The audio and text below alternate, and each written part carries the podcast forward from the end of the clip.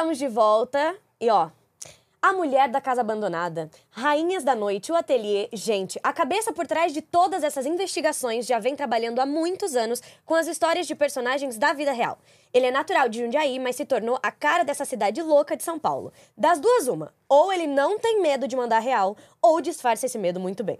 Eu fico com a primeira opção. Agora, o meu convidado de hoje é o destemido Chico Felite. Oi. Mas peraí, vamos começar da forma certa, em 15 segundos. Como identificar um bom personagem da vida real? É alguém que te faz querer olhar de novo pra pessoa. É uma coisa especial. Ah, já acabou? Pra, pra mim tá isso, é isso. Assim, é o segundo olhar. É alguém Por que você olha e você quer olhar de novo por qualquer motivo que seja. Porque a pessoa é bonita demais, porque a pessoa é feia demais, porque a pessoa é esquisita demais, porque a pessoa fala coisas que ninguém mais fala.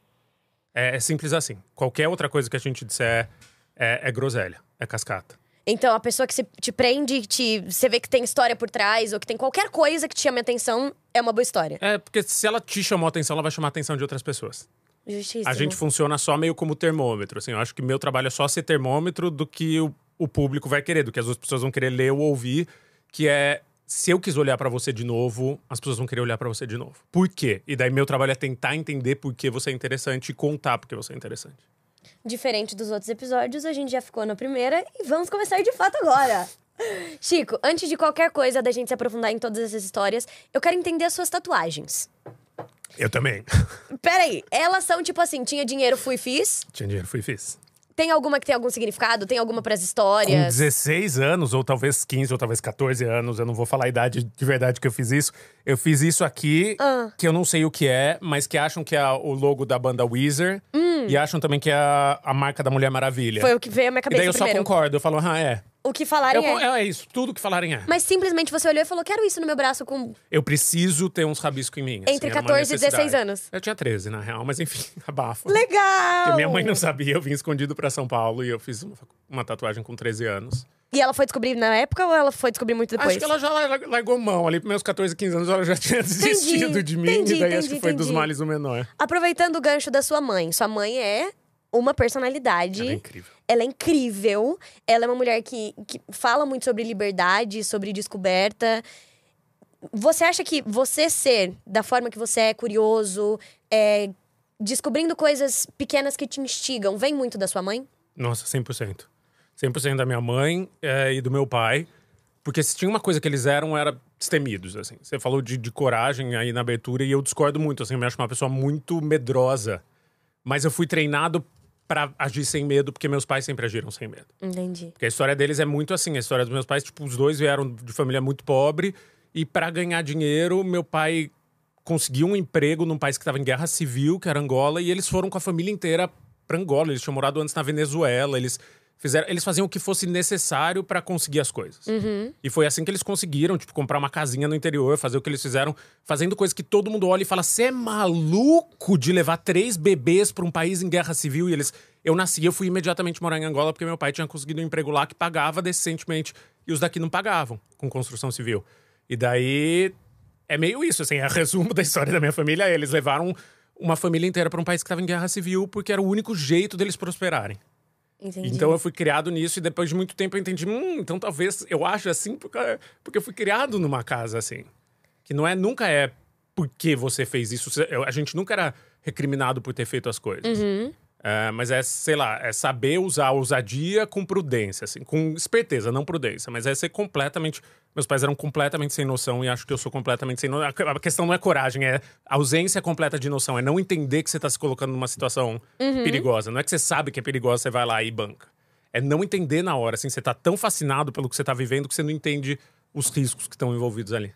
O que é, tem uma grande beleza nisso. Então, tudo que minha família conquistou e, e eles conquistaram bastante, assim, para quem saiu de onde eles saíram, foi tudo muito na base da falta de noção, assim, que pode ser chamado também de coragem, mas eu acho que é só completa ausência de noção. A gente não mede o risco, daí vai lá e faz, e depois que passou, eu muitas vezes, depois que eu passo por umas situações, eu penso, hum, talvez eu quase tenha morrido ali, talvez não tenha sido a escolha mais inteligente. Eu quero lá na frente falar sobre é, é, o livro que você escreveu sobre o João de Deus, que você fala que você correu um risco muito grande. Sim. Mas calma, a gente vai chegar aí. Vamos. É, você nasceu no interior, foi pra fora muito cedo. Quando São Paulo te chamou atenção? Quando é que você sente que São Paulo agarrou em você e Uhum. falou: Eu quero contar as histórias desse lugar? Cara, é uma maluquice, porque eu morava muito perto de São Paulo. Moro no, morei em, cresci em Jundiaí, que é tipo meia hora, 40 minutos de carro. Sim. Mas toda vez que eu falo, as pessoas falam, é, é um bairro de São Paulo, é do lado de São Paulo. Cara, nos anos 90 não tinha nem McDonald's. E eu não vinha pra São Paulo nunca. Nunca. Então, era interior profundo. E eu lembro que quando São Paulo me fisgou, eu devia ter uns 9 ou 10 anos. A gente veio almoçar um domingo e eu vi dois homens de mão dada no Largo do Aroche. E eu nunca vou esquecer dessa cena que, sabe, tipo, mas isso pode? Calma, eles estão andando na rua e Abriu eles uma estão de aba na Exato, e, e- e eles estão de mão dada, e daí eu virei meio um ciborgue focado no objetivo de, tipo, com 17 anos eu vou passar numa universidade pública, eu vou morar em São Paulo, porque lá eu vou poder ser quem eu sou. Porque eu já sabia que eu era gay desde Sim. então. Desde sempre, assim, desde o... Eu lembro com 4, 5 anos eu já sabia que eu era gay. E aí, com nove, esse, esse Clicou, Essa assim, vinda a a São chavinha. Paulo mudou a É. chavinha. Eu lembro até hoje, eu nunca vou esquecer da cena de dois caras andando de mão dada no Largo do Aroche. E você sente, aproveitando você falando sobre é, é, entender que você é gay desde sempre, Uhum. você, sen- você cresceu numa estrutura muito diferente do que a gente entende hoje de direitos LGBTQ e a mais. É, você sente hoje é, que existe uma abertura maior. A gente sabe que as coisas mudaram muito com o passar dos anos, a gente sabe que ainda existem muitos direitos e muitas conquistas à frente, mas você sente que desde esse início de processo de aceitação, de entender quem você é, de acessar esse lugar de liberdade, é, mudou muita coisa você tendo crescido num momento onde era o proibido, e hoje a sua cabeça, como Chico, tendo passado essa adolescência proibida, ou de início de liberdade, tudo isso mudou muito pra você? Você sentiu essa mudança acontecer? Mudou muito. Acho que pra mim foi um corte seco. Realmente Uhum. isso se confirmou. Eu vim pra São Paulo com 17 anos e eu despiroquei. Eu saía cinco vezes por semana. Jesus Cristo. Eu batia ponto na Louca. Eu ia na Louca, que era uma boate que tinha na rua Frei Caneca, ali com a Peixoto Gomide, toda quinta e todo domingo. E eu não sou de beber, eu não sou de, de usar nada. Eu ia realmente pra viver a liberdade. Mas mais do que pra mim, assim, que tenha mudado, eu acho que mudou no mundo. Assim. Eu, eu trabalho com muita gente mais jovem que eu. Todo mundo que trabalha é mais jovem que eu. Acho que meu público é mais jovem que eu. E tá vindo uma molecada inacreditável. Assim, tá vindo uma molecada que é tão mais evoluída. é- não é uma geração depois de mim, é sete gerações depois de mim de tão evoluídos que eles são. Que não é mais uma questão. Sexualidade não é mais uma questão, gênero não é mais uma questão. É tipo, ah, o Arthur hoje beijou o Zé, amanhã ele vai beijar a Suzana e tá tudo bem. E isso não é nem tema de conversa. Que as Total. pessoas têm- vivem uma liberdade que eu não vivi. E era muito maluco, porque em casa eu fui muito bem aceito. E muito cedo. Com tipo 12 anos eu contei pros meus pais que eu era gay e fui super bem acolhido. Então eu tinha um oásis de liberdade num deserto horrível de repressão. Eu vivia numa cidade que era horrorosa. Nossa, ainda no interior, né? Era horrorosa. E, na... e minha tática de defesa, eu sempre fui muito prático, assim, pra não ser mais vítima do que eu fui de bullying. Uhum. Eu comecei a andar com os moleques mais errados do mundo e fazer as coisas mais erradas do mundo, assim. Então, isso me salvou de alguma maneira, no sentido, tipo, começar a fumar com 11 anos de idade, porque daí eu andava com, com os moleques muito podres, que todo mundo tinha medo, E aí te tirava do lugar e de me opressão. tirava do lugar do, do, do, do gay, do, do, do bichinho, do, enfim, do, do que iam me chamar. E eu fiz isso até os 17 anos, assim, eu andava com a molecada mais bully, mas eu era parte do grupo dos bullies. Pra se proteger. É, acho que nem tanto. A gente não fazia muito bullying, mas era uma molecada completamente errada, que era expulsa todo dia de aula. Eu lembro de um amigo meu que foi expulso do colégio porque ele começou a, a dar ollie, que é tipo saltar de, Aham. De skate dentro da sala de aula, assim. Daí ele ficou surpreso, assim, por que, que eu fui expulso? E o moleque tava. Então. E também gostava deles, óbvio. Não era uma coisa tipo tão, ai, é um plano, mas era a minha galera. Daí Foi eu uma escolha. foi uma escolha para sobreviver. Assim, Acho que cada um tem um mecanismo de, de defesa e o meu mecanismo Claro. de defesa é, então, eu vou andar com os moleques que não são zoados. Entendi. E eu vou ser um deles. E eu fui um deles. E hoje em dia acho isso uma maluquice, assim, uma maluquice, mas. Foi uma escolha lá. que naquele momento fez sentido. É, que meio me formou com quem eu sou, assim. Acho que, tipo, a, a perda da timidez, até então eu era muito tímido, eu era muito fechado, assim. De repente eu tive que me obrigar a ser o palhaço, ser um moleque escroto, ser um moleque que fazia tudo de errado, porque daí eu ia ser lembrado por isso. Eu não ia ser lembrado por ser gay. Ninguém ia Entendi. desconfiar que eu era gay, porque eu era tão, tão, tão dos porra louca que ninguém nem pensava nisso. Entendi absolutamente a lógica. Faz, faz sentido. Faz- de onde vem o raciocínio faz sentido. É, na época, sei lá, na época foi. Não foi pensado. Foi, Uhum. foi meio que aconteceu. Assim, eu entendi que se eu andasse com os moleques que fumavam com 11, 12 anos de idade, todo mundo ia meio me respeitar, meio ter medo de mim, meio ter repulsa. Logo eu não ia ser Logo, o alvo não seria oprimido. você. Exato. E você acha que, é, por ter vindo cedo, por ter entendido cedo, a Augusta te chamou a atenção por essa liberdade? 100%. 100%. E pra quem é de fora de São Paulo, eu queria te pedir, por favor, pra que você explique o que é a Rua Augusta. Cara, a Rua Augusta é onde estavam todos os puteiros de São Paulo, do centro de São Paulo, enfim, a maioria ali, os que não eram de luxo, porque daí tem uns de luxo em Moema, tem uns de luxo em outros bairros. Era, era muito puteiro, classe média, classe média baixa, por muito tempo, até que ali nos anos 90 começam a aparecer umas boates. Isso na Augusta sentido centro, né? Augusta sentido jardim sempre foi rica. É, e daí eu chego em São Paulo exatamente nessa época, assim, que estão começando a abrir umas boates lá, e lá é o lugar para sair, porque era legal, porque ah, você é do lado da, da Lajegas, que é um, um puteiro bem famoso, um dos poucos que existe até hoje. E, e a gente ia no Vegas, e a gente ia no monte de balada que existia ali, da Paulista até a Praça Roosevelt. Sim. Eu passava minhas noites lá, assim, andando, indo de boate para boate, conhecendo gente. Era uma era muito legal. E eu, até hoje existe, assim, só mudou a geração. Só não faço mais parte disso, mas até hoje Augusta é isso. Você passa na Augusta, eu moro ali perto. Você passa às 7 horas da manhã do sábado, tá cheio de molecada sentada na calçada, bebendo, conversando. Ainda é bem pulsante. Não, eu lembro da- do início da minha adolescência. é, nossa, como eu vivi. Não vivi nada. Mas assim, é, é, de sentir que a Augusta era um mundo à parte. Você sai da Paulista, você entra na Augusta, é uma outra sinergia. É, é um outro. As pessoas estão mais abertas, as pessoas estão dispostas, Exato. acontecem coisas malucas. As coisas mais malucas que eu já vivi na minha vida foi ali naquela região, porque parece que tá todo mundo pra jogo, assim. É. Pra acontecer qualquer coisa. Tá todo mundo numa velocidade acima. É. Tá tudo acontecendo muito Enfim, rápido. às vezes faz Não, às sentido eles estarem numa velocidade Às acima. vezes sim. Às vezes não.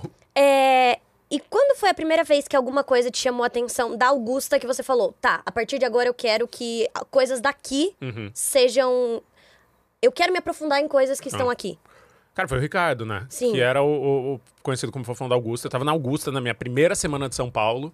E eu vi ele passar, tava num bar com. Na primeira semana Na de São primeira Paulo? semana, cara. Na primeira semana. Caceta! Tava bebendo então no ele charme. foi um marco Foi um marco, chegada. assim. É minha chegada em São Paulo. A minha história com o Ricardo é uma história com São Paulo.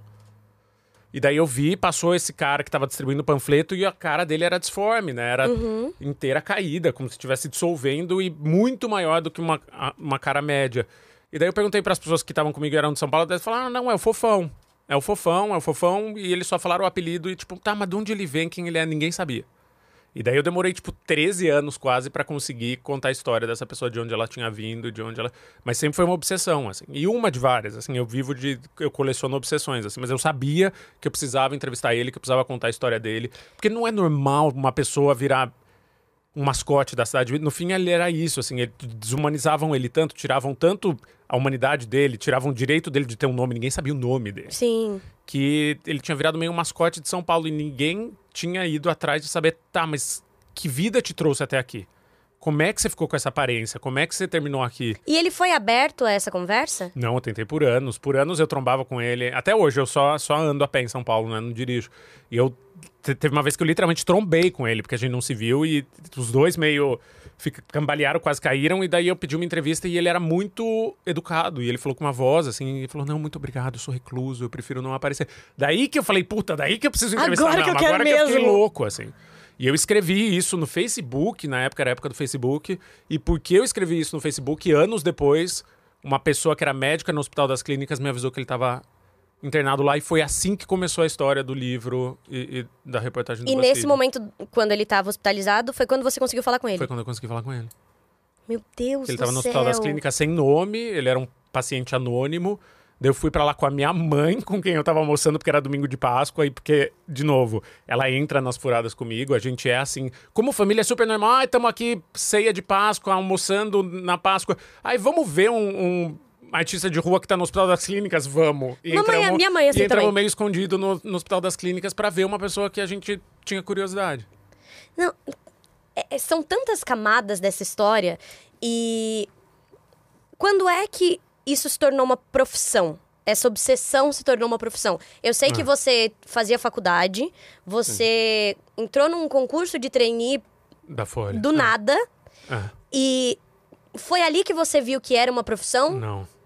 Cara, é muito maluco isso, porque eu nunca soube que trabalho era trabalho. Assim, tem uma relação horrorosa com o trabalho que é. eu amo trabalhar. E daí eu não me dava conta que era trabalho. Então, sei lá, meu primeiro trabalho foi num escritório que tinha uma cliente que era Naomi Campbell e precisava de alguém para cuidar da Naomi no Brasil. Era só não Campbell, gente. E ninguém queria fazer, e eu não entendia porque ninguém queria fazer. E eu tinha 18, 19 anos, falava inglês, tipo, eu quero ser a babá da Naomi Campbell no Brasil. E foi incrível, porque eu vivi umas coisas que eu nunca, enfim, Mas é. sabemos como a Naomi Campbell é. Então Sim. eu vi umas cenas inacreditáveis e ninguém queria, porque todo mundo tinha medo dela. E eu, am- eu tava amarradão, assim. Como assim? Ah, vou no Hotel Cinco Estrelas e ela vai jogar coisa nas pessoas e eu tô vendo isso e talvez ela grite comigo. Eu achava o máximo, ninguém queria. Então essa é a minha relação com o trabalho, é tipo, me fascinada. Eu entrei na Folha logo em seguida, com 20, 21 anos. E eu falei, cara, eles vão me pagar pra escrever umas coisas sobre a cidade, pra ficar andando na cidade descobrindo coisa. Mas daí jornal é pauleira, né, cara? Você não tem tempo de fazer. E você trabalha muito, trabalhava sete dias por semana, co- cobri guerra, cobri tudo. Até que veio a história do Ricardo quando eu tava saindo da Folha. Eu falei, tá, agora eu tenho todo o tempo do mundo pra investigar essa história. Não é mais um dia, dois dias que nem é no jornal que você precisa publicar, tem Sim. pressa, você tá ganhando salário. Eu fiquei, tipo, seis, sete meses investigando a história de um artista de rua que, tipo, não era uma matéria, sabe? Não era nada no final. Era pra mim. E daí eu lancei e depois virou o livro e tal. Daí eu acho que essa pra mim é a virada ali, quando eu tô com 30 anos, prestes a me aposentar do jornalismo, porque eu tô exausto, saí do jornal. Porque eu tava acabado. Eu tinha que ficar 10 anos no jornal, trabalhando 7 dias por semana, 20 horas por dia. É, e quando é que a Vânia entra na sua vida ou pro- vira livro, vira história? É, ela que me acha, na real, porque saiu um- primeiro uma reportagem no BuzzFeed News na época. Sim. Que viralizou, foi bem pra caralho, um monte de milhões de views, assim, que era a história da vida do Ricardo. Sim. uma matéria grande, 10 páginas de, de papel, porque eu vi uma pessoa lendo no metrô e ela tinha imprimido e tinha 10 páginas. Aí eu falei, pô, chegamos em algum lugar. Uma pessoa imprimiu a internet e está lendo a internet no metrô. Maravilhoso. Na época não tinha tanto smartphone, né? Isso já faz uns 7, 8 anos. Daí alguém me fala, cara, você conhece a namorada do Ricardo que tem o mesmo rosto que ele? E eu sabia que ele tinha tido um relacionamento uma época em que as duas pessoas tinham uma injetada silicone industrial na cara da outra. Ah, então era Foi assim. assim que eles Entendi. ficaram assim. Tá. E daí a Vânia me escreve e eu descubro que a Vânia é uma prostituta em Paris que revolucionou o mercado do sexo em Paris. E, ela como fala, ela chegou "Oi, em Paris? bem?" Você tem essa informação? É traficada, né? Ainda rola muito tráfico humano, assim. Que é meio levado. Na, na Sim. cultura das travestis e, e- pessoas T, é muito tipo, a sua madrinha te leva. Então é alguém que te dá um dinheiro, compra uma passagem e dá um jeito de você entrar meio legalmente, às vezes ilegalmente, num país. Entendi. Você começa a se prostituir lá e você começa a mandar dinheiro pra essa pessoa. Muito mais dinheiro do que a pessoa te emprestou. Entendi. Que na frieza da lei é tráfico humano, mas muita gente que vai desse jeito vê com outros olhos, vê com gratidão. Assim, foi a pessoa que conseguiu me tirar do Brasil. É minha madrinha. Daí a Vânia foi assim, transicionou lá e ela mudava de nome de tanto em tanto tempo. E a história dela era tão incrível que ela era tipo o Neymar da prostituição na, na- na Europa. Ela revolucionou a prostituição na Europa, que daí virou o livro Ricardo e Vânia, que saiu pela Todavia, acho que faz uns 2018, 2019. e Acho que é. e ganhou prêmio e tal por aí. Foi meu primeiro livro.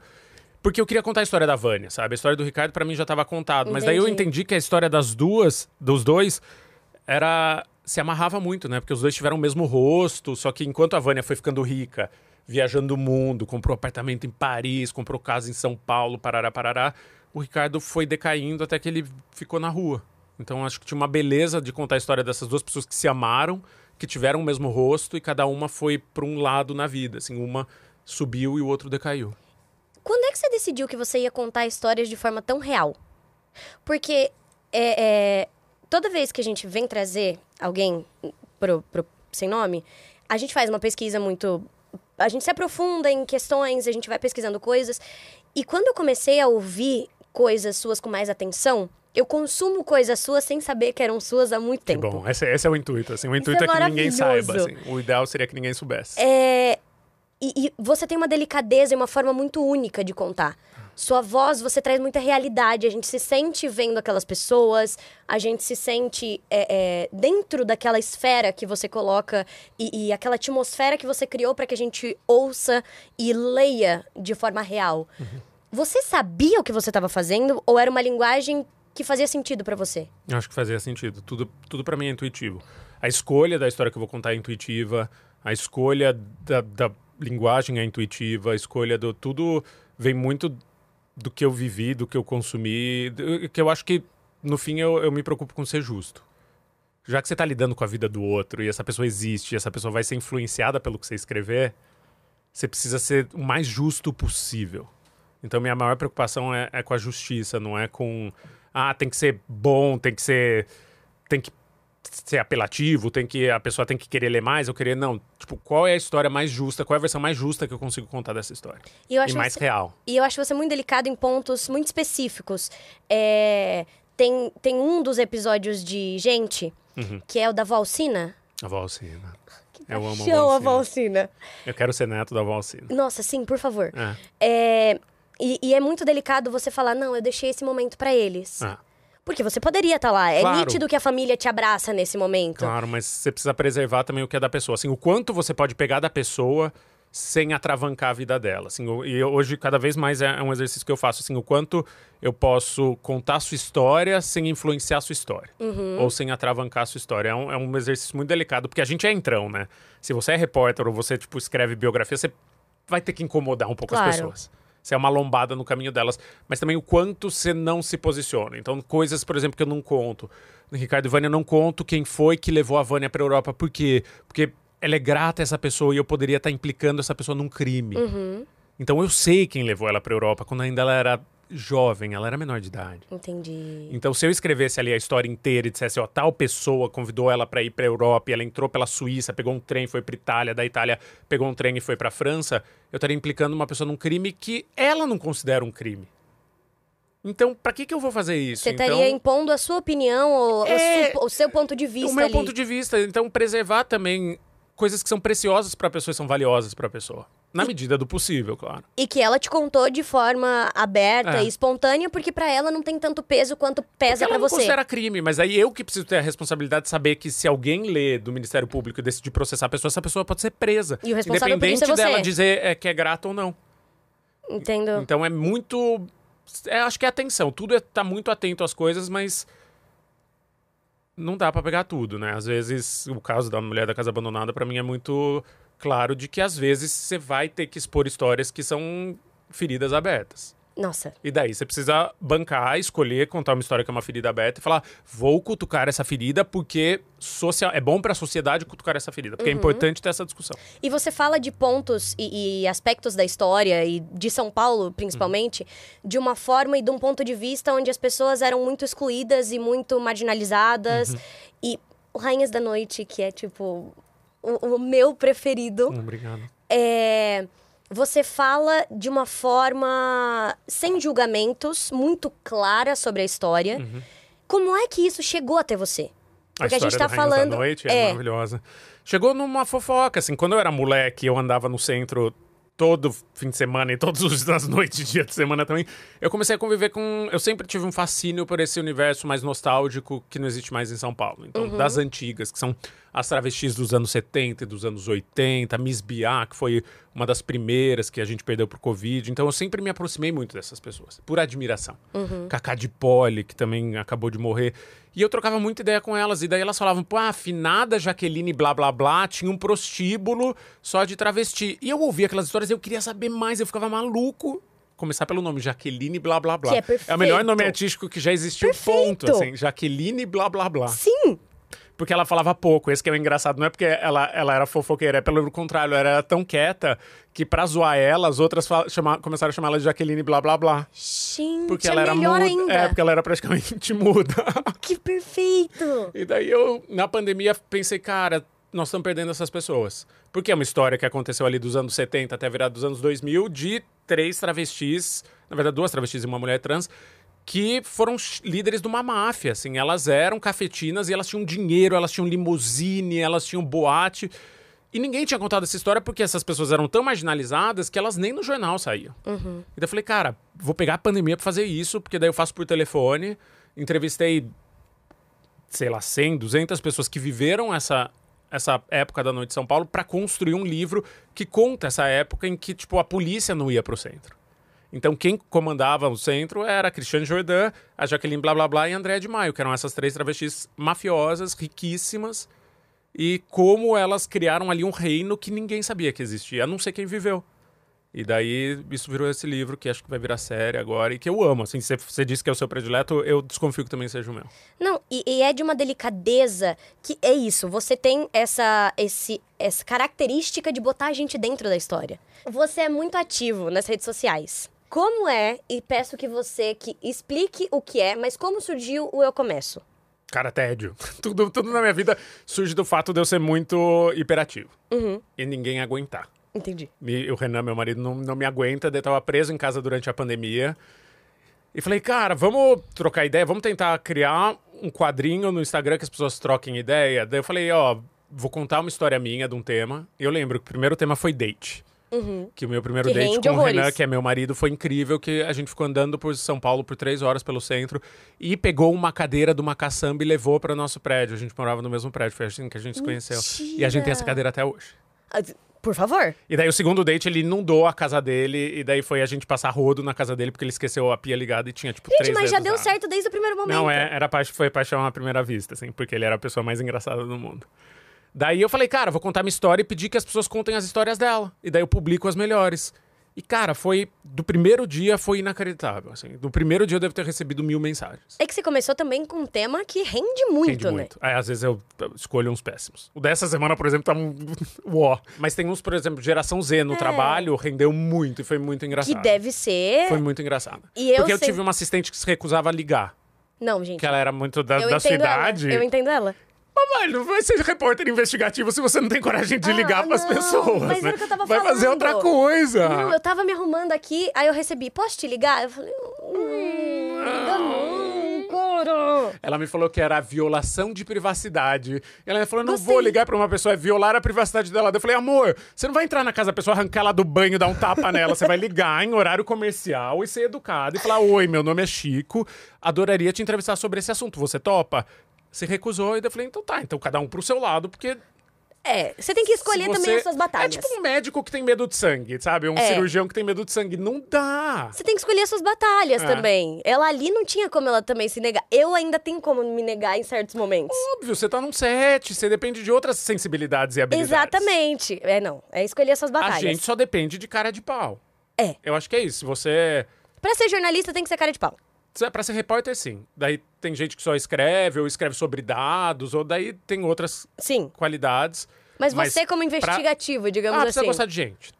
Você precisa gostar de gente. Se você me jogar agora numa biboca no Morro do Macaco, eu preciso me sair bem, e eu preciso me sair bem numa festa na casa do Olacir Rei da Soja. na mansão, é isso. Eu preciso não... Ah, preciso saber que eu não importo. O que importa é o que eu tô lá pra fazer. Então é meio não ter ego nenhum. assim. Você tem táticas pra começar uma conversa? Tenho. Por favor, compartilhe. Oferecer um pouco de si, sempre. Uma conversa é uma troca, uma, uma entrevista é uma troca. Então é nada mais justo que você ofereça um pouco de você e a pessoa vai oferecer um pouco dela. Eu acho que se você é muito duro, e isso é coisa muito de repórter que tá começando, assim, chega com a listinha de perguntas e fala: Clara, como foi sua primeira atuação? O que você lembra? Não, tipo, somos dois seres humanos, vamos lembrar o tempo inteiro que somos dois seres humanos. Então, tipo, chegaria e falaria: Puta que merda, voltei a fumar. Que é o meu, meu problema atual. Que eu tô voltando e parando de fumar há três anos. Desde que começou a pandemia, eu tô todo dia tentando. E faria um- começaria a contar da minha vida, mas de maneira sincera mesmo, assim, do que realmente me aflige, pra lembrar que somos só dois seres humanos e daí você também vai se abrir comigo e a gente vai conversar, sabe? Acho que tem, tem uma coisa de. No final são só duas pessoas conversando. E quando você sente que uma pessoa é muito dura, existem ganchos que você sente que te ajudam? Ou às vezes simplesmente não Existe- rola? Não, às vezes simplesmente não rola, mas eu acho difícil que não role, assim. Tem sempre... É, meu, é minha função, é minha obrigação saber o que é o, qual é o interesse da pessoa. E isso você foi aprendendo. É muito intuitivo, você vai aprendendo com o tempo, assim. É que você é meio prodígiozinho, meio intuitivo, sou então velho, a gente... amor. Não, não, não, não, não, não, não, não, não, não, não, não, Tenho 40 anos, mentira, 37. Não, não, não, Cara não, de não. 57. Mas de entender tão cedo como andar por entre as pessoas. Porque tem gente que não descobre nunca. É. Tem gente que só sabe viver num mesmo, num mesmo é, é, meio, com as mesmas pessoas, falando sobre as mesmas coisas. E eu acho muito prodígio, e isso é uma opinião muito, muito pessoal. Quem entende cedo como andar por entre diferentes é, é, ambientes. Eu acho que é se expor. Eu acho que pra aprender esse tipo de coisa, você tem que se expor a situações. E, de novo, aí vem a falta de noção. Assim, eu nunca achei, meu Deus, eu vou trabalhar com a Naomi, ela vai poder jogar uma caneca na minha cara, não vou fazer isso. Não era, pô, se ela jogar uma caneca na minha cara, eu vou ter uma história boa pra contar, né? É estar sujeito a coisas. É se expor. Exato, estar sujeito. Assim, é se fragilizar e se colocar nessas situações. Porque uma vez que você passa uma, duas, três vezes, você vai pegando traquejo. E você vai entendendo. Você vai falando, ah, tá, com uma pessoa religiosa convém ser mais assim. Com uma pessoa malucona convém ser mais assim. Sem nunca mentir, eu não posso mentir. Mas é, é ter jogo de cintura, cara. Que é uma das coisas mais difíceis do mundo de se ter. Ah, eu acho que hoje em dia é assim, porque as pessoas estão muito na, na internet, né? E jogo de cintura você só tem na carne e osso, você só tem no, no mundo real. Exatamente. E você sente que a internet mudou a sua forma de, de se comunicar? Mudou, eu devo tudo que eu tenho na internet. Tudo que eu Você. tenho internet. Porque, cara, por 10 anos eu fui repórter de um jornal que, teoricamente, um jornalão, tarará, tarará. Eu não era tão lido quanto eu fui a partir do momento que eu fui pra internet. Sim. O BuzzFeed. ouvido. É isso, foi a primeira vez que, tipo, de fato, as pessoas começaram a chamar o Ricardo pelo nome no mesmo dia que a reportagem saiu. Eu estava com ele na rua, as pessoas pararam de chamar ele de fofão e começaram a chamar ele de Ricardo. Foi, tipo, mágico, assim. Graças à internet. Graças à internet. Então, a internet tem aspectos horrorosos? Tem, mas tem aspectos que são prodigiosos e é que a gente ainda não sabe usar, como toda novidade. Concordo. Concordo Então, plenamente. Eu amo a internet, eu devo tudo que eu tenho à internet. Porque podcast é internet no final, né? Sim. A gente acha que meio que não, mas é 100% Não, internet. é 100% internet. E até porque a gente tá numa extensão, a pessoa pode mudar de tela e ela já comenta Exato. sobre, ela já pesquisa sobre o que você tá falando. Exato. Bom, agora eu quero chamar o Tricotando com Clara, por favor. Nosso chá. Bom, Chico, eu vou te entregar esses cardzinhos. Tá. Eu vou ler pra quem tá ouvindo e pra quem tá assistindo, mas por favor, eu peço que você escolha um desses chás. Um só. É, pra você contar uma história pra gente. A gente tem aqui chá de climão, contar histórias de gafes ou de quando o clima pesou. Tá. Chá de amizade, contar a história mais maluca que você já viveu com o seu melhor amigo ou amiga. Chá de exagero, mentiras sobre você que todo mundo acha que são verdades. Ou chá de perrengue, confusões em viagens. É de perrengue, assim, sem Por dúvida favor. nenhuma. Cara, vou começar com um recente. Pegar meu Pegar chá pra começar com um recente. Que foi. Eu fui pro interior do Texas pra investigar meu próximo podcast. E era pra eu voltar numa segunda noite pro Brasil. Chá gostoso. Daí.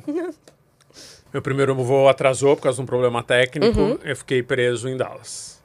Senhor Deus. Hum. 12 horas. Daí. Ok, dorme no chão do aeroporto, espera pelo próximo voo. 12 horas. O segundo voo no dia seguinte foi cancelado. 24 horas.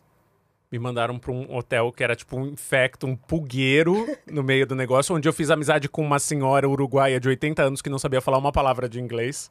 A Olga, inclusive saudade, Olga. E o que ia acontecendo? Os voos foram cancelando, cancelando, cancelando. E no final, e isso foi agora, faz três meses, tinha uma sociedade morando no hall do aeroporto. Nós éramos em 50 pessoas que não sabíamos quando a gente ia sair. Tinha aula de yoga, a gente só podia comer McDonald's porque a companhia aérea só dava voucher de McDonald's. Formou, tipo, sabe esses filmes apocalípticos, assim, sabe? Blade Runner, Uhum. Sim. sabe? Virou. A gente ficou. Eu fiquei 72 horas morando no aeroporto com a minha avó postiça, que era a Olga, que não falava, comendo só McDonald's e fazendo aula de yoga no saguão do aeroporto, porque não saía por nada, voo, por nada. E deu todos os problemas que você pode pensar. É isso que eu ia perguntar, quais eram os problemas? Cara, problema técnico, tempestade elétrica. Teve uma hora que a gente entrou no avião, o avião começou a andar pela pista, ele teve que voltar porque deu tinha passado o horário da tripulação e a tripulação tava se rebelando e queria sair. O avião voltou, a gente desceu do avião. Cara, eu filmei tudo isso, senão eu não acreditaria. Assim, a gente quase começou uma nova sociedade, um novo país. Mas isso é, uma- é um ótimo enredo de filme. 72. Tinha aula de yoga, tinha horário da aula de yoga no hall do no saguão do aeroporto. E quem organizou essa aula? Era um do. Uma amiga minha, que, que no fim era CEO, eu fiquei amigo das pessoas. claro, encontrei claro. com Ela, depois. ela era CEO de uma empresa nos Estados Unidos e largou tudo pra ser professora de yoga no México. E daí, como ela era professora de, de um resort, tipo White Lotus, daí ela dava. Foi maravilhoso, foi horrível, foi a pior Não, experiência tudo da bem. minha vida. Tudo bem. Mas foi maravilhoso. 72 horas preso, dormindo no chão do aeroporto, com mais 50 pessoas. E foi uma vida. Eu imagino que essas 72 horas deve ter Eu esqueci, sido eu esqueci do trabalho, eu esqueci da minha família. Era tipo BBB, eu comecei a viver ali com aquelas pessoas, só que não foi filmado. Foi maravilhoso. Completamente aleatório. completamente aleatórios. Família, fiquei... e daí todo mundo ficou meio amigo, sabe o trauma une? Sim. O trauma uniu muita gente. Meu Deus, meu Esse foi meu Deus. perrengue de viagem. E isso ah, super recente. Faz dois meses, três meses. E é maravilhoso pessoas pontuais estarem. Uma professora de yoga. Exato. Não, e é maravilhoso o processinho que todo mundo vai meter, Não, né? isso É claro. maravilhoso. Esse dinheiro eu vou jogar do- da janela, assim. Eu vou Claro, falar, toma, eu não "Hum, tá, quero, não é pra mim. Tá, Exato. gente. Bom, quiser continuar com o seu chá, fique à vontade, mas eu vou voltar Vamos. às perguntas. É, você é uma uma- um dos grandes nomes dos podcasts hoje em dia. Você revolucionou o que é fazer podcast. E é óbvio que se hoje eu decidir que eu quero ter um podcast, em algum momento eu usei você como referência. Muito obrigado. Inclusive, por isso, quando a gente viu o seu nome como opção, quando a gente sentou e trouxe seu nome, o coração acelerou. Eu falei, será que ele vem? Será que ele aceitaria? Velho, me chama qualquer coisa que eu vou me chamar. Agora, enfim. Agora não tanto, galera. Exato. Mas é, você começou a falar sobre. Você trouxe pro podcast a internet, que foi o Além do Meme. Sim. E eu quero te perguntar, primeiro, qual é o seu episódio favorito? Nossa. Eu sei que não é uma pergunta justa. Não, sem dúvida nenhuma. Eu tenho. É super justa. Jura? Ah, velho. Eu vim de uma família que minha mãe também dizia qual era o filho predileto, né? Não Ah, tenho chique, grilo chique, nenhum. chique, assim, chique, não, é você, chique. não é você. Chique. É, o primeiro, da Beth do Trote. Que é um trote um pouco antigo pra sua Sim. geração. Não, mas um que- meme antigo, mas que rolou. repercute até hoje, que é o da velhinha da escola de música na Alameda Iaiá, em Guarulhos, que ligam e passam um trote nela usando uma gravação da voz dela. E ela não percebe, e ela fica sete Beth. minutos batendo papo com ela mesma. Ela fala, oi, querida, ligaram aqui? Não, a senhora que ligou. Eu falo, Que, co que coisa estranha, né? Ligaram aqui. É maravilhoso. E eu fiquei amigo da Beth depois. Entendi. Então foi o primeiro episódio do Além do Meme e foi o primeiro episódio de podcast que eu fiz na minha vida. Então vai ser muito especial pra mim, pra todo sempre. Tá, então não é, também foi uma pergunta. Não, não foi justa Não, levando em cara. consideração. Imagina, mas Não, é mas que levando em consideração que é o primeiro. eleger, né? É, não, eu não conseguiria, por Nossa, eu exemplo. consigo assim. Quer saber meu podcast predileto que eu fiz também falo? Por favor. Mulher da Casa Abandonada. Vamos. Mas por causa da história. E o próximo, que eu tô pra lançar, de verdade, a história é melhor. Não tem nada a ver com audiência, não tem nada a ver com... Tem a ver com, tipo... Será que você pode é adiantar pra gente? Posso falar que é um- uma trambiqueira, uma, a história de uma trambiqueira inacreditável brasileira que, tipo, conquistou o mundo. E quando Contra isso vem mim. pra gente? Em- muito em breve, não sei quando isso vai pro ar, mas ou tá vindo nos próximos dias ou já foi. Eu, quero, eu vou, estarei lá no dia que lançar. É, é, e falando sobre a mulher da casa abandonada, é, você, como você falou no início, você trouxe à tona uma história que estava engavetada há muito, tempo. E isso tudo a partir da sua curiosidade. É. De simplesmente achar, típico, uma casa ali Sim. solta no mundo. Qual você acha que foi o maior desafio desse em específico? O tema. O tema. Porque no começo, de verdade, assim, quando eu encontrei pela primeira vez a mulher da casa abandonada, eu achei que fosse ser uma história de abandono dela também. Eu falei, pô, é uma senhora que tá, tá ali maltrapilha, tá vivendo numas condições horrorosas. Como ela chegou até aqui? É a exata mesma curiosidade que eu tive com o Ricardo. Assim, como é que essa pessoa chegou até aqui? Só que daí quando eu comecei a investigar e eu descobri que ela tinha sido procurada pelo FBI, que ela tinha sido acusada de cometer o pior crime que se pode cometer, que é sujeitar uma pessoa à escravidão. Da forma mais terrível, essa história é fascinante. É, é até sórdida, é, é escrota. Então, é uma história que deu uma virada, uma guinada por causa dela mesmo, da história, não por minha causa. Não era a história que eu queria contar, era a história que existia. E eu não me lembro, eu, eu vi você falando, mas eu não me lembro. Quando é que você descobriu que ela era procurada pela FBI? Na virada do ano, eu conheço ela ali, tipo, no dia de Natal. A gente começa a se falar, ela começa a me ligar, ela me liga pra desejar feliz ano novo, a gente começa a se aproximar. Daí ela some, e daí eu vou num site de arquitetura que tá falando sobre a mansão dela, que Sim. tem o nome do pai dela, e tem um comentário que um interna uma internauta, na verdade, fez, dizendo o nome dela é Margarida Bonetti, ela é procurada pelo FBI. Eu vou atrás e de fato existe uma Margarida Bonetti, de fato é ela, porque ela se apresentava com outro nome. E daí começa essa história que eu fiquei tão chocado quanto, imagino, o público, porque eu realmente não sabia, assim. Acho que é, é, é minha trajetória. Esse podcast é o meu choque. Ele é chocante porque eu também fiquei chocado. Mas eu não estava preparado para escrever sobre racismo e sobre escravidão contemporânea. Não era a intenção. Sim. Não é sobre o que eu escrevo. Mas, de novo, a história é soberana. Eu sou refém da história. Para onde a história me levar, eu tenho que ir. Mas então vocês tinham uma relação de educação, de convivência, Sim. antes de você começar a contar a história dela. Antes de eu começar a contar Porque a dela. história começa em maio de 2022. Pra gente. É, né? Ela foi, é, ela foi pro ar assim, mas pra mim começou em dezembro de 2021. Que eu começo a cruzar com ela e começo a meio tentar ajudar, ela me pede ajuda com a internet e começa a me ligar e parará, parará. Daí ela desaparece. Depois que ela descobre que eu sou jornalista, ela para de falar comigo. Eu falo, nossa, que curioso, né? E daí eu descubro por que ela não queria falar com o jornalista. Porque há 20 anos ela estava se escondendo porque ela fugiu da justiça americana e do FBI acusada de ter escravizado uma pessoa nos Estados Unidos. E é uma pergunta que pode até ser descartável, mas você imaginava que ia tomar a proporção que tomou?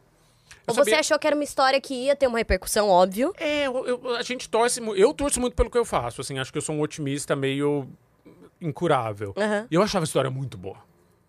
Muito boa. Sim. Mas muito boa era, tipo, além do meme, 100 mil ouvintes, e tipo, já era legal. Sim.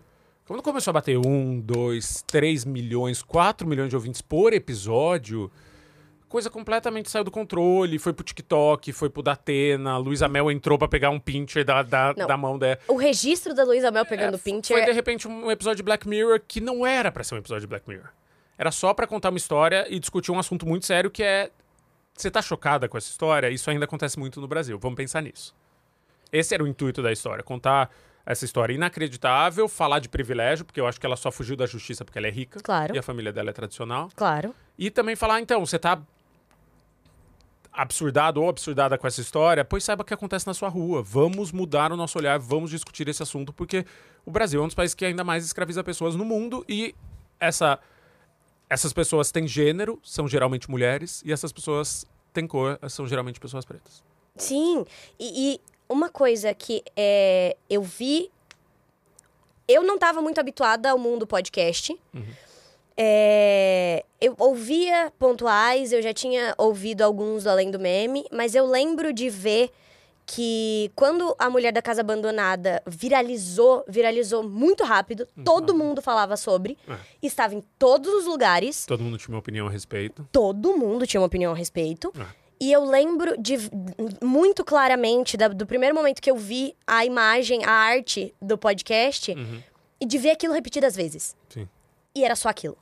E durante muito. E eu acho que esse processo de pandemia pós-pandemia fez com que a gente criasse uma fixação muito grande sobre assuntos. Sim. Então eu lembro que durante praticamente quatro meses, eu acho que ficou no ar três, né? Foram É, três foram meses de três episódio. Durante um mês depois ainda, todo mundo buscava mais coisa. É. E pra onde vai? E agora o que a gente faz a respeito disso? E qual é o desfecho? Tem essa coisa muito de querer desfecho. Sim, Que quando você conta história real, continua Não tem lá. desfecho, exatamente. O desfecho é o Brasil continua exatamente o mesmo, ela continua morando na mesma casa, nada vai acontecer. Esse é o desfecho. Só que como a gente é criado com essa lógica de ficção de que tipo tem que ter um final que seja satisfatório, as coisas têm que se resolver, na realidade as coisas geralmente não se resolvem. E esse, eh, depois do Buzz, ela segue lá. Segue lá, até hoje. Depois de tudo. Às vezes ela sai na rua à noite procurando fãs, porque ela estava tão acostumada às pessoas irem. Agora ela Teve uma fãs. virada tão maluca que as pessoas foram lá pra vê-la, pra tirar foto com ela, pra levar flor pra ela. E daí passou, como tudo da internet é assim, né? Sim. Agora, atualmente, às vezes ela sai, às vezes à noite, dando boa noite pras pessoas, esperando que alguém fale com ela, porque ela quer ser reconhecida. Porque ela tá sentindo. É muito maluco. Deus. Todo, todos os aspectos dessa história são muito malucos. Meu Deus, não, e isso vale mais um momento de observação do pós de tudo isso. Uhum. E por mais que não tenha um desfecho, é um, uma consequência de tudo que passou. Porque agora já tem mais de um ano e meio. Não, tem um ano. É um é, ano tá e fazendo pouquinho. um ano. É. Um ano e pouquinho. E o que é que deve ter virado a cabeça dessa mulher, de ter passado. ter passado pelo medo de ser descoberta, Sim. passado pelo, pela ascensão de reconhecimento, do, de exposição e esse pós. É muito louco pensar o arco de tudo isso. É, que você nunca imagina. Eu nunca imaginaria, por exemplo, que terminaria assim. Não. É, é um, é um final menos esperado. Dela buscar que as pessoas reconhecessem ela, uma pessoa que Meio fugiu sair durante... falando, oi, sou eu, você me reconhece, sabe quem eu sou? Sou famosa ainda. Meu É muito maluco. Deus do céu! E eu moro do lado, né? Então eu Sim. meio vivo com, com essa história. Ela tá com você sempre. Eu já vi ela algumas vezes. Não, não, digo assim, a história tá ah, com tá. você sempre. Sim, sim. Ah, Margarida não. Foi que nem dada. Agora, o ateliê, como é que chegou pra você? A história? Chegou antes da Mulher da Casa Abandonada Jura? porque a Mirella Cabral me procurou. Uhum. Ela tava lendo um livro que eu escrevi sobre João de Deus e falou: Eu acabei de sair de uma seita, eu preciso conversar. A Então, o passou- gancho, o, o gancho de, de contato foi o, o livro do João de Foi o Deus. livro de João de Deus. O, o livro do João... Vamos voltar. Antes do ateliê, você é, escreveu João de Deus. É, Como surgiu o convite pra você escrever? foi 100% profissional. Foi 100%. Eu tinha escrito o Ricardo Vânia, tinha vendido bem, tinha ganhado um monte de prêmio. Daí a editora falou: queremos alguém que escreva um livro sobre o João de Deus, você topa? Porque ele tinha sido acabado de ser exposto pelo Bial. Sim. Os crimes estavam começando a vir à tona, então precisava ser alguém que virasse rápido, e eu sou essa pessoa que consegue 2019. virar rápido. Foi 2019? Acho que foi, foi na Ele virada. foi preso em 2019. É, acho que foi na virada de 2018 para 2019. Isso. Exatamente, dez- dezembro de 2018. Daí eu fui pra Badiânia e fiquei em Abadiânia meses, Meses? e voltando pra contar a história do que tinha sido João de Deus, porque ninguém sabia. Sim. Então não era sobre os crimes em si, era a história sobre o polo místico que ele criou no meio do, do coração do Cerrado que movimentava bilhões de dólares.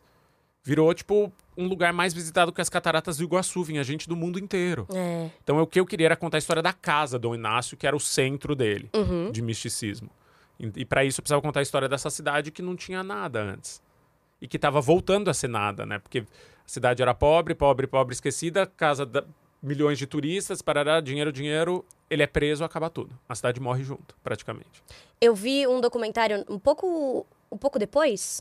Não. É, saíram Uns depois. dois os anos depois. É. Uns dois anos depois eu assisti um documentário e um dos maiores é, donos de, de hotéis falando: Não, eu acredito nele, eu sei que ele vai voltar sim. e eu sei que ele vai fazer tudo isso aqui funcionar de É, novo. É uma coisa meio um sebastianismo, assim, eles esperam a volta do imperador que vai. Porque, por mais que as pessoas soubessem do que ele fazia, toda a economia da cidade dependia dele. Claro. Então, foi uma escolha, consciente ou não consciente, de acobertar os crimes que aconteciam, porque todos os empregos da cidade praticamente dependiam dele. Então, é, é muito complexo. Essa era a história que me interessava, no sentido de. É mais complexo do que parece. É errado, é condenável, essa pessoa tem que ser punida pelo que ele fez, não deveria ter feito o que ele fez. Mas por que que isso aconteceu? É explicar o porquê que E aconteceu. por que que durou tanto tempo também, né? Exato. E, e foi ali que você sofreu. Foi, foi o seu maior momento de medo? A ameaça que você sofreu ali? Foi. Porque é raro eu ser ameaçado explicitamente. Geralmente é ligação, falando umas coisas, ligação de número desconhecido me ameaçando de morte, daí eu já não ligo mais. Ou perfil fake, daí eu não ligo mais. Mas foi dessa vez que eu fui encontrar um, um pistoleiro que tinha trabalhado pra ele à noite Ah, ele era na pistoleiro. cidade. Era pistoleiro, era Entendi. mercenário. Ele já tinha apagado pessoas, ele tinha armas.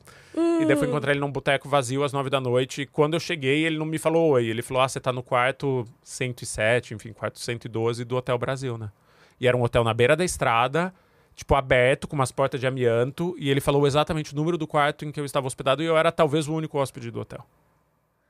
E ele não me disse oi, ele me disse: amado. Você está no quarto 107 do Hotel Brasil. A conversa evoluiu daí ou você só foi embora, pelo amor de Deus? Evoluiu, evoluiu, porque na Evoluiu, hora a coisa de Chico. ser tonto e de ser torpe, eu sou muito lento, assim, eu não entendo as coisas enquanto elas estão acontecendo, eu entendo depois. Daí eu fui me, pra casa me pelando, pra casa não, pro hotel, não dormi essa noite, coloquei a cômoda na frente da porta, no dia seguinte eu precisava estar lá, porque era o desfile de aniversário da cidade, era a cena final do livro, eu sabia. Uhum. Tipo, como essa cidade vai comemorar um aniversário com desfile, sendo que ela tá gangrenando e morrendo. Uhum. E daí eu cobri o desfile, escrevi o que tinha que escrever, peguei um carro e não volto nunca mais. Mas é muito corajoso de dormir lá. A minha questão é essa. Eu não tinha como sair, eu não dirijo, né? Se eu tivesse de carro, eu teria saído. Eu teria ido pra Brasília ainda. dormir, eu não dirijo. Tem essa ainda. É, eu acho que a gente faz o que a gente pode, assim. Avisei, óbvio, avisei as pessoas que eu tava lá, avisei. Mas não, não que adiante muito, muita gente sumiu ali, né? Muita gente sumiu. Muita gente Por sumiu. isso que eu pergunto se foi o maior medo, o maior Foi. momento de medo. Não, sem dúvida nenhuma. Porque ameaça, se eu tô em casa e me ligam me ameaçando, como aconteceu algumas vezes, é... Eu acho que tem uma distância muito grande entre falar e fazer. Sim. Definitivamente. Definitivamente. E aí você acha que é, é por você ter sido porta-voz dessa história pra muita gente, é, te tornaram a fonte de denúncia?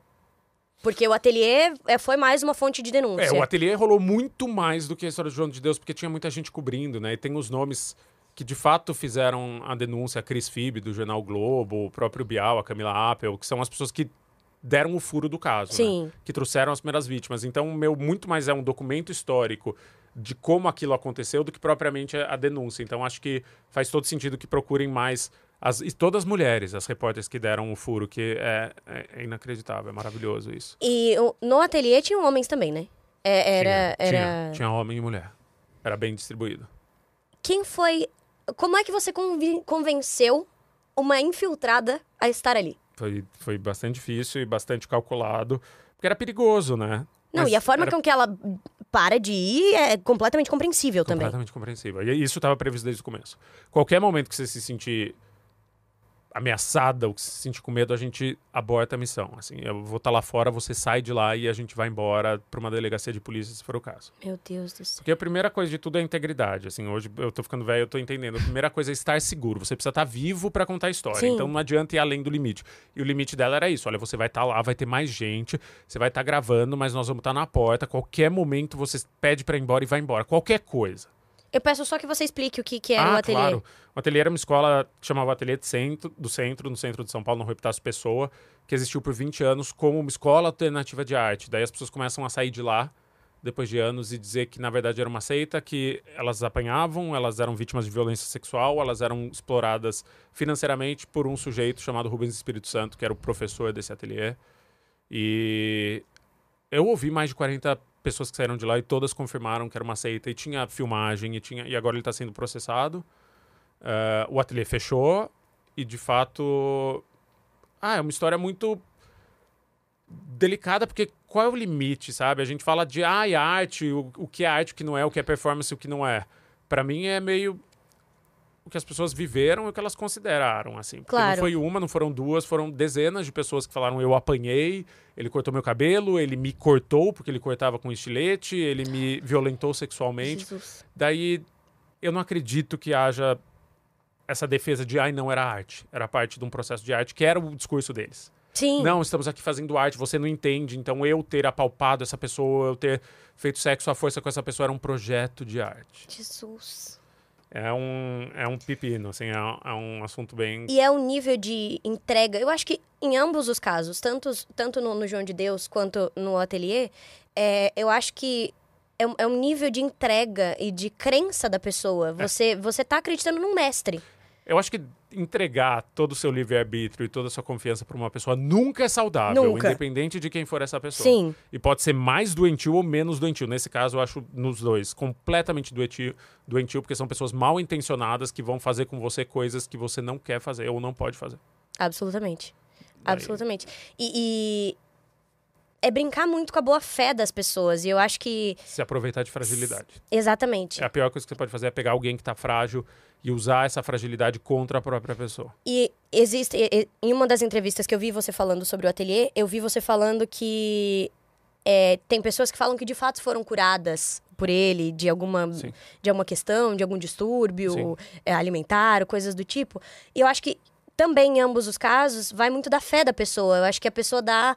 é, dá tanto na mão daquele ser, daquela pessoa, daquela personalidade, ou daquela entidade, no caso, é, que toda a fé faz com que a movimentação exista. Eu acho que tem uma coisa de, de vontade. Nos dois casos, no João de Deus também entrevistei muita gente que dizia: Ah, mas eu fui curado. Eu entendo que ele seja um criminoso, eu não nego que ele tenha feito, mas eu de fato tinha câncer e não tenho mais. Que não tem documentado isso, são Sim. só relatos. Sim. Eu acho que, cara, tem várias variáveis aí. Você vai. Você pode se curar de uma coisa meio sozinho com o tempo, você pode. Ao mesmo tempo, você poderia estar tomando um remédio, daí você atribui a sua fé mística àquela cura e na verdade não foi. Você pode não estar curado nada, você só pode ter melhorado porque você teve um aumento de, de autoestima e de, de dopamina por causa daquele ambiente. Mas eu não, eu não julgo, eu não julgo ninguém que diga que, ah, não, de fato me fez bem. Uhum. Eu não desqualifico, eu não tenho direito de desqualificar ninguém que diga isso. Até mas porque no lugar de desespero, muita coisa vai se servir como. como alento, amparo. né? Como amparo. Ah, Bom, agora que a gente já sabe da tambiqueira que vem pela frente, vem aí. é, existem alguma. existe alguma personalidade que você sente que você ainda quer se aprofundar agora? Uhum. Que pra frente a gente sabe que pode aparecer a qualquer Super. momento. Mas agora, tem alguma personalidade que você fala, essa aqui eu quero ir mais fundo daqui a pouco? O João VS, o filho do Sheik, sabe? Que Sei. viralizou na internet, sem dúvida. Eu entrevistei ele, eu fui Sim, até a casa dele, e, sei lá, domingo, duas semanas atrás, descolei o endereço dele, por causa de um registro lá em cartório. Fui até, conheci os pais dele e tô cada vez mais fascinado por essa história, que é um menino que é acusado de fingir ser rico no TikTok. Sim, que é maravilhosa essa história. Daí ele, a- as pessoas seguidoras dizem que pagavam passagem para ele, ele ia pra casa delas e fazia foto com as bolsas dela e depois sumia. Essa história é muito boa. Mas qual era a justificativa que ele usava pra ir pra casa das pessoas? Que ele ia conseguir. Ele te falava, ai, Clara, tem um convite pro desfile da Balenciaga, vamos pra Paris, é só você pagar minha passagem e nós vamos. Isso segundo elas, claro, não tô chancelando.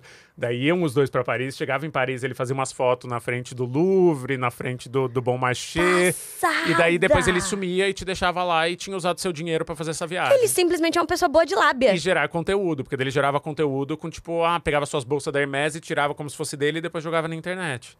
Pra fingir que ele tinha um estilo de vida que não era compatível com o dinheiro dele. Não, e eu vi você falando que ele pediu pra não, não, Que ele não quer aparecer. não quer aparecer, não enquanto, quer é. compartilhar. E que a família é conivente com todo. A família diz que desde que ele era jovem, eles levam. O pai dele contava que levava ele numas concessionárias de carro de luxo na Barra Belo da é Tijuca incrível. pra fazer foto com Porsche. Então eles acham normal que uma criança de 13, 14 anos faça umas fotos dentro do Porsche e depois poste na internet dizendo que é o carro dele. Meu Deus. E daí, uma céu. vez na concessionária, eles encontraram o Belo, isso o pai dele me contou. E o Belo tava com um relógio, sei lá, um Rolex, um Patek Philippe. E daí o menino foi até ele e falou: Belo, posso tirar uma foto com seu relógio? O Belo emprestou o relógio, João tirou uma foto com o relógio como se fosse dele, e foi uma das primeiras coisas que ele fez na internet. E devolveu o relógio pro Belo. E o pai dele fala: o que, que tem de errado em fazer isso? E é uma boa pergunta, porque. É. É. crime você fingir que você tem uma coisa que você não tem? Crime, eu não sei se é. No máximo, uma falsidade ideológica se você feriu alguém. Sim. Mas se eu só virar e falar, ah, tô, sou Fingir dono... um lifestyle. Eu sou dono do Sem Nome Pode. Eu tô cometendo um crime, eu tô sendo só salafrário. Ele tá fingindo um lifestyle. Até o momento. Porque na internet tá todo mundo fingindo. Sim, É só uma questão de quanto. exatamente. Eu acho que ele fingiu muito mais do que a gente finge. Eu não finjo um momento merda. Sabe, eu não tava postando três semanas atrás quando eu tava tendo síndrome de pânico e chorando porque eu tava sobrecarregado e tava com, com estafa, entendeu? A gente escolhe o que a gente A compartilha. gente posta os momentos bonitos, tô Ele bonita, só tô rica, escolheu o momento rica. É. Que ele, Ele mesmo proporcionou. ricas, que ele mesmo foi atrás de acontecer. É. Então eu acho que é uma discussão muito de hoje em dia e ele é um- uma pessoa fascinante. Uhum. Porque a internet ama ele, né? Sim, Virou meme. Aquela querida não tinha uma bota pra ir, não tinha um sapato pra ir, virou meme. é maravilhoso o quanto as coisas. É maravilhoso e assustador o quanto as coisas tomam dimensões gigantescas na internet. Uhum. E ele, por exemplo, virou referência de como ser e como não ser. Ele tá pra, pra ambos os critérios. Sim. Agora, qual foi a acusação mais bizarra que já fizeram em relação a você? Que eu tava ganhando um milhão de dólares pra fazer Mulher da Casa Abandonada pra fazer cair o, o preço do- dos apartamentos em Genópolis. Me Gente, ligaram pra falar isso e era sério. era sério. Eu sei, eu tenho provas. Eu falei, amor, se eu tivesse ganho um milhão. Eu não ganhei nada pra fazer esse podcast, eu praticamente paguei pra fazer esse podcast. Eu tenho provas de que você foi contratado por uma. Uma construtora, uma incorporadora, pra fazer cair o valor. Uma. E era uma pessoa teoricamente séria, assim. Tá. Tanta, Qualquer coisa a gente tanta. avisa, então. comple- Exatamente, vamos se falando, querido. um Qualquer coisa a gente avisa, então tá bom. No seu trabalho você sempre busca as respostas certas. Porém, contudo, entretanto, aqui a gente tem um quadro que é somente respostas erradas. Eu vou te dar algumas perguntas ou algumas frases, algumas citações, e eu quero que você me responda com coisas erradas. Primeira delas, seus podcasts degradam cada vez mais o bairro de Genópolis. O que, que a turma da especulação imobiliária acha de você? Eles me amam porque eles querem derrubar tudo e fazer um- umas coab lá. Eles querem transformar no, na minha casa minha vida. Ótimo. Meu bairro, minha vida. Meu Higienópolis, minha vida. Ótimo! Em várias entrevistas, você é perguntado sobre as suas nudes. Por que tanta gente se interessa pelas partes de um jornalista? Porque eu acho que eu sou alto, né? Ah. E daí dá essa, dú- dessa dúvida. Entendi! Comente a frase de um célebre ex-presidente. Se o seu filho fica assim meio gayzinho, dá um coro que ele muda o comportamento dele. Nossa, mãe do céu, é difícil ser mais errado que isso. Assim, eu tô tentando ser errado, mas é difícil ser mais Eu, eu, eu ia parar aqui. Ele muda o comportamento e ele te bate de volta, né? Que ele dá a mão na tua cara. Tomara Achei que bom. seja essa mudança de comportamento. Achei bom. Mande uma mensagem de sucesso para suas inimigas. Olha. Eu acho que fiquem por aí, assim, fiquem ouvindo minha voz e falando com meu nome bastante na boca. Que enquanto seu nome, meu nome estiver na sua boca, eu tô feliz. Enquanto minha voz Falem bem estiver na minha mal, orelha. mas falem exato. de mim. Quando minha voz estiver na sua orelha e meu nome estiver na tua boca, eu tô feliz. Chique, chique. Pois bem, agora somente respostas certas. Acabou o quadro. É, Você adora se fantasiar. Eu adoro me fantasiar. As suas fantasias são incríveis. É só coisa pelada, peludo Não tem problema. pintado. É Não isso. tem problema. Mas qual que é a sua preferida?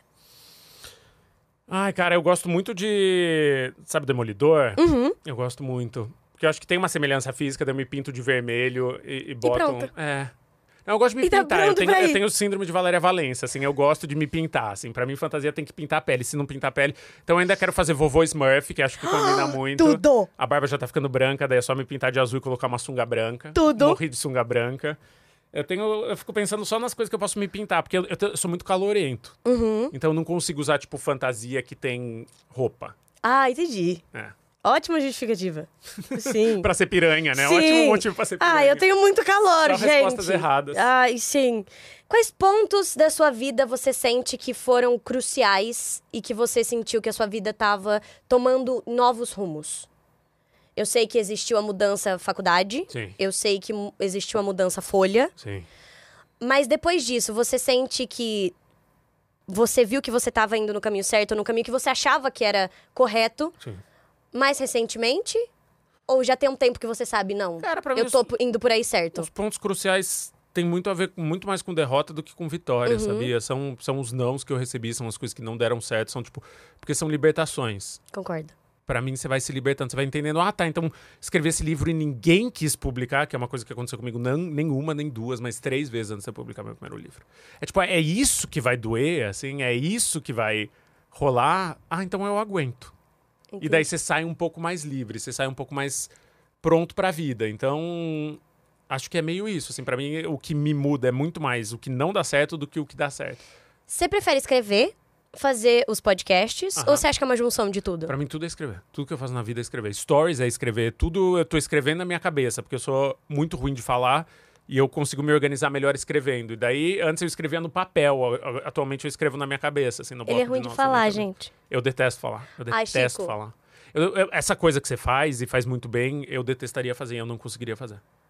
Mas é automático, não é, é, é- sem, muito, sem, sem muito pensar. Pra você, sem muito pensar, eu ia ficar pensando e eu ia virar um óvulo no chão caído, assim. Não, eu ia não, não. uma semente Inaceitável essa resposta. Gente, verdadeira.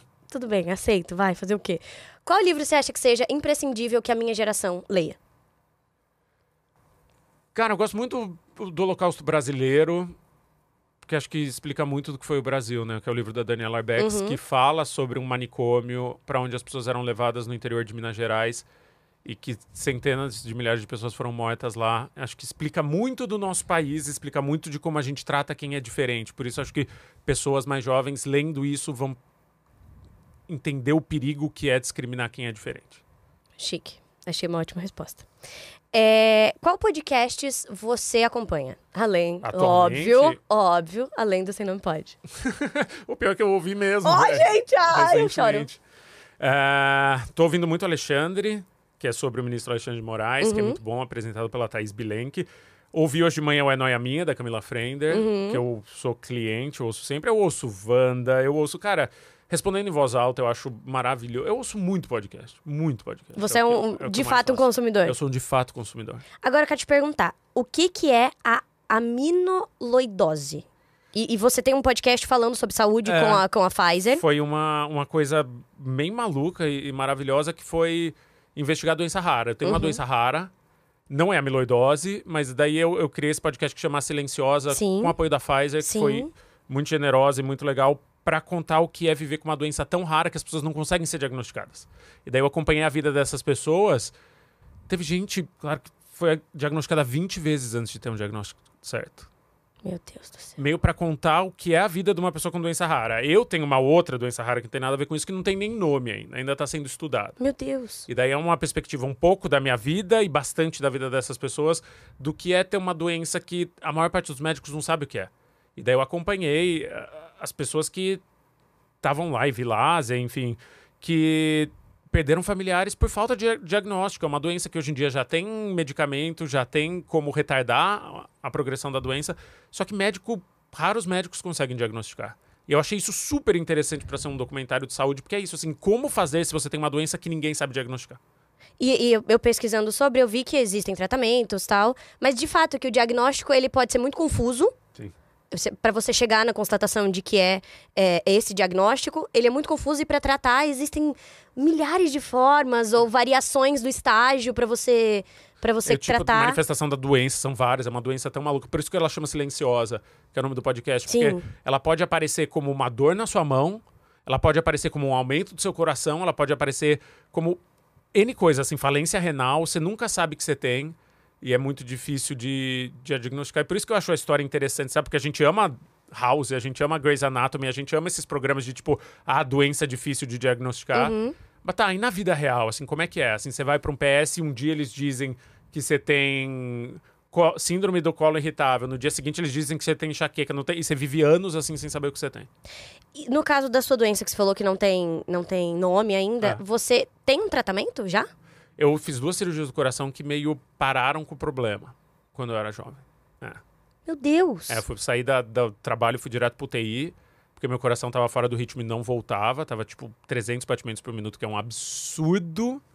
E daí eu desmaiei e meu coração não voltava por nada. E até hoje eles sabem que eu tenho um problema na rede elétrica do coração, que essas cirurgias serviram para corrigir a rede elétrica do meu coração. Mas não sabem por quê. E hoje em dia eles sabem que eu tenho uma mutação. Meu Deus. Mas não tem nome. Então, se um dia Isso você desenvolveu? for a síndrome Felite, eu vou ficar feliz. síndrome de Felite, mentira, é nome do médico ou da médica, não é o nome do paciente, idiota. Isso você desenvolveu até o momento você sabe disso ou você já nasceu com essa? Provavelmente eu nasci com a mutação e daí ela foi causando a mudança do meu coração. Porque Meu minha mãe tem outra doença de coração que não é a minha, então eu Entendi. tenho a mutação. A dela já tem nome. A dela tem nome faz 20 anos. A minha ainda não tem nome porque é mais novinha. Deus. Ah, é vocês tipo estão iPhone, é a nova geração, assim. O dela é iPhone Vocês 12, estão o meu é iPhone 13. revolucionando a medicina do cuidado com o A gente coração. só serve pra ser cobaia, na verdade. Não, menino. Qual você sente que é a maior característica do Brasil ou do brasileiro hoje em dia? Eu acho que o brasileiro é afável. No fim de tudo, o brasileiro é afável. A gente é muito aberto. É raro encontrar gente tão aberta quanto o brasileiro. Qual você acha que foi o maior, foi ou é o maior ou maior brasileira? E por quê?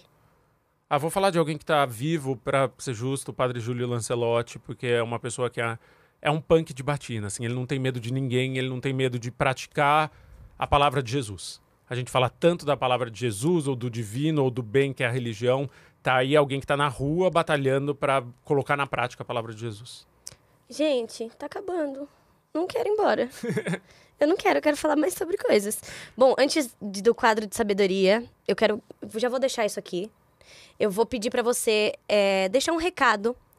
é, um aprendizado para os jovens que sonham em fazer o que você faz. Mas antes disso, eu só adiantei. Calma, calma, calma. Eu só adiantei.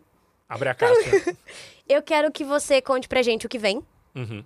E o que a gente pode esperar. Eu quero muito a história da trambiqueira. A trambiqueira não vai sair da minha cabeça até ela É nascer. É a trambiqueira que vem. É a trambiqueira. É a trambiqueira. Que E- tá praticamente pronto. Aham. Ah, e você já, você já vem pra semanas. gente com ele pronto. Você vai soltando aos poucos, Sim. mas ele já tá pronto. Ele já tá pronto, 100% pronto. Tudo que eu faço também. Porque como Hum. o podcast influencia a história, ela precisa estar fechada antes de ir para público. Isso eu não sabia. Porque, por exemplo, se eu tivesse lançado o primeiro episódio da Mulher da Casa Abandonada antes de ter entrevistado a Margarida Bonetti, eu não teria entrevistado a Margarida Bonetti. Uh, Então o documentário tem que estar sempre 100% pronto antes do primeiro episódio ir pro ar.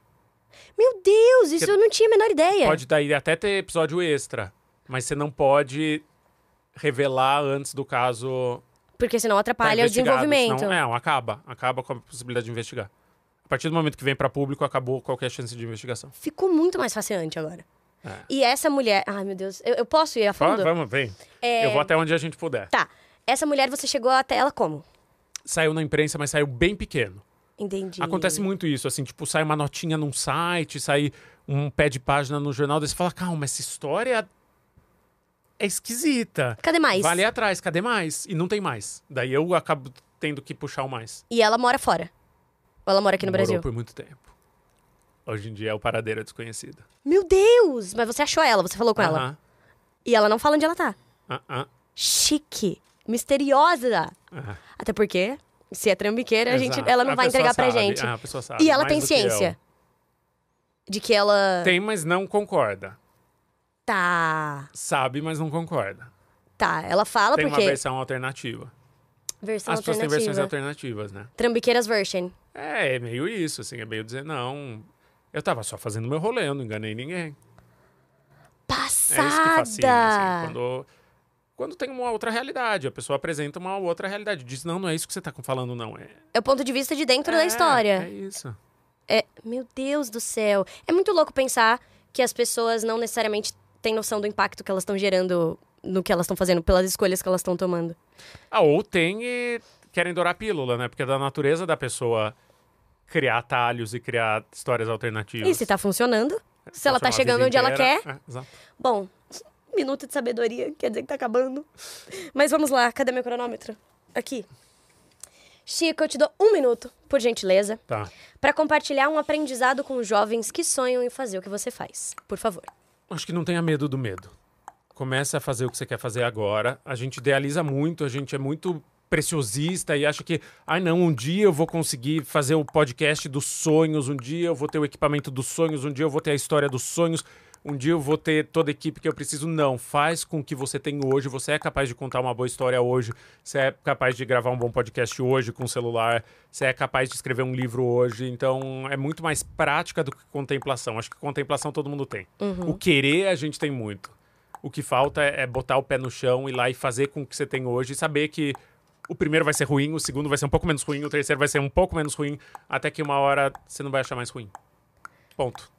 Em 43 segundos. Tá? Yes. Tá bom pra vocês? Poder da concisão. Ah, gente, chique. Bom, Chico, eu quero te agradecer muito. Imagina, do fundo do meu coração, um como prazer. fã.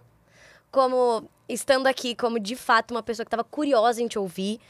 É, para você, eu acho impossível você não ter ouvido pelo menos falar sobre a mulher da casa abandonada. Mas tem não ouviu. Chico Felice. Não ouviu, vai ouvir. Exatamente. Vai lá. Tem Chico Felite em A Mulher da Casa Abandonada, tem Ateliê, tem Gente, tem A Silenciosa, tem a nova. Como é que vai chamar? Ah, o da Trambiqueira? Amor, se eu te falar, eu já te entrego. Ai, tu tá Se eu bom. te der, vai estar bandeja o nome dela aqui, ó. Quer o nome dela numa bandeja de prata? quero. É, esse título revela muito. Tá bom, tudo bem. Então, já já, pode ser que quando esse episódio esteja no ar, já tenha algum episódio pra É. gente se deliciar com essa nova história, com a voz de Chico que, aparentemente, segundo ele, não gosta de falar. Sabe assim? Eu vou deixar essa mensagem aqui por eu não último. gosto de falar, não. Difícil esses convidados Mas que eu trago obrigado, aqui, tá? foi- fiquei feliz, foi uma honra. Eu te admiro muito. Antes que deixe passar. Eu choro. Eu choro. E a gente Ah, sabe que eu vá. choro. Eu choro. Ah! Bom, quero te agradecer do fundo do meu coração mesmo. A admiração é mútua. Você é. Como é que eu posso dizer? Você. É, é fácil te ouvir falar.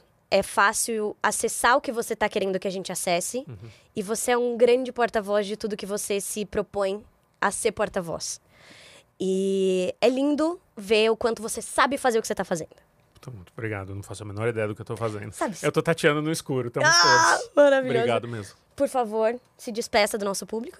Obrigado a todo mundo que ouviu e viu, que é esquisitíssimo pensar que vocês viram. Uh, E ela é tão harmônica, ela tem 1,45m e parece um- uma mulher vitruviana, tudo faz sentido. e- enfim, Para. é isso, é o que tem pra hoje, desculpa. Ai, gente, sabe? Eu termino pedindo desculpa e dizendo é o que tem pra hoje. Ai, depois de um episódio desse, ele pede desculpa. Bom, muito obrigada a todos vocês que assistiram, ouviram, estiveram com a gente até aqui. Até semana que vem, se inscreve no canal, compartilha. A gente tá em todas as plataformas de áudio. Um beijo, até semana que vem. Se inscreve, ativa sininho e já já a gente volta. Tchau, tchau. Thank you.